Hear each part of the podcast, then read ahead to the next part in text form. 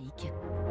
3 minutes pour la planète. Bonjour Baptiste Gabory. Bonjour François, bonjour à tous. Les prix des carburants sont repartis à la hausse la semaine dernière, en repassant au-dessus des 2 euros dans les stations-service. Hausse durement ressentie par les plus dépendants de la voiture. Ils sont nombreux. 13 millions de Français sont aujourd'hui en situation de précarité mobilité. Résultat du baromètre publié aujourd'hui par la Fondation pour la Nature et l'Homme. Oui, 13 millions donc de Français avec un peu plus de 4 millions de personnes qui ne disposent d'aucun équipement individuel de mobilité, donc de voiture ou de vélo par exemple, ou d'abonnement à un service de transport en commun.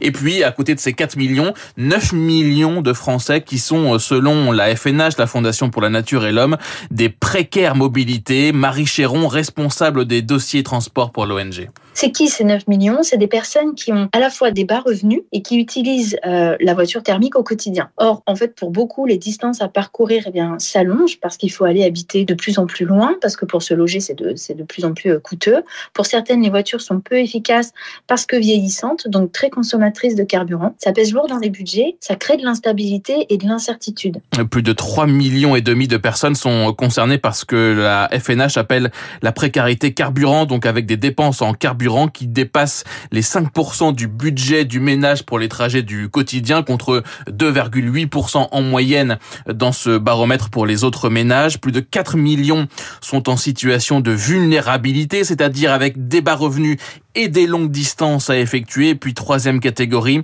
ceux qui déclarent ne pas avoir d'autre choix que la voiture pour se déplacer au quotidien. ils sont plus de 5 millions c'est le facteur de non-choix qui pèse. C'est-à-dire qu'on a, trop de personnes en France qui ne peuvent pas se déplacer autrement qu'en voiture, qui n'ont pas d'alternative pour se déplacer au quotidien. Et du coup, que ce soit euh, cette sensibilité au prix des carburants, que ce soit le, le fait d'avoir des distances de plus en plus longues, ou alors que ce soit le fait de ne pas avoir de choix, ces facteurs se cumulent et créent des situations de précarité. 85% des personnes hein, vivant en milieu rural disent ne pas avoir d'autre option que la voiture pour aller travailler. C'est plus de 70% pour euh, ceux qui vivent dans les zones périurbaines ou dans les grandes couronnes.